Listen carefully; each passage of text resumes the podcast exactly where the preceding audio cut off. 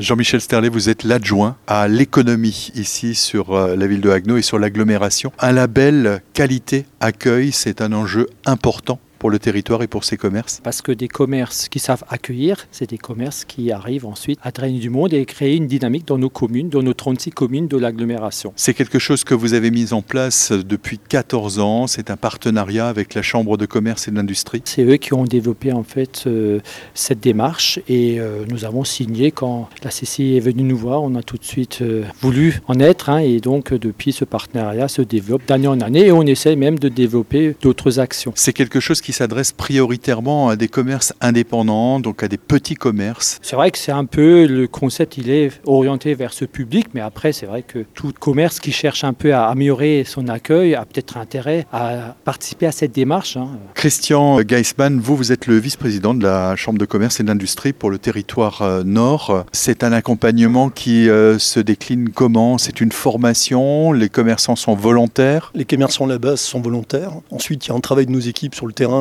qui s'agit d'accompagner le commerçant déjà dans la préparation. Et après, il y a quand même des visites mystères, des appels mystères, qui vont juger objectivement euh, la qualité, la qualité de l'accueil de, de nos commerces. C'est d'abord un travail de nos équipes sur, sur le territoire avec nos commerçants. On ressent aujourd'hui euh, l'impact? Oui, parce qu'on a quand même aujourd'hui, après 14 ans, on a, on a labellisé plus de 3000 entreprises, enfin, entreprises et commerces en Alsace. Aujourd'hui, il y en a un peu plus de 430 qui seront remis cette année sur l'Alsace, une progression de près de 30% comparativement à l'an passé. Une fidélisation à hauteur de 60%, c'est-à-dire celui qui est déjà passé par là continue, alors qu'il pourrait se dire, allez, j'ai mon trophée, je vais m'arrêter là. Non, il y a vraiment 60% de fidélisation, un bel engouement. Et aujourd'hui, c'est vraiment une marque qui compte. Et je- quand je passe dans les commerces, j'ai toujours plaisir de voir en, en premier lieu, quand j'entre dans un commerce, le, le trophée qui trône soit sur la- directement à, à l'entrée du commerce, sur le, le bureau d'accueil, voilà, etc. C'est une fierté de, de la part des gens qui l'obtiennent. Jean-Michel Sterlet, vous l'avez entendu, cette fierté de la part des commerces? C'est vrai que c'est non seulement le commerçant, mais aussi les salariés. hein. On a vu que la salle était remplie de beaucoup de salariés qui étaient euh, venus parce que c'est quelque chose qui n'arrive pas souvent et qui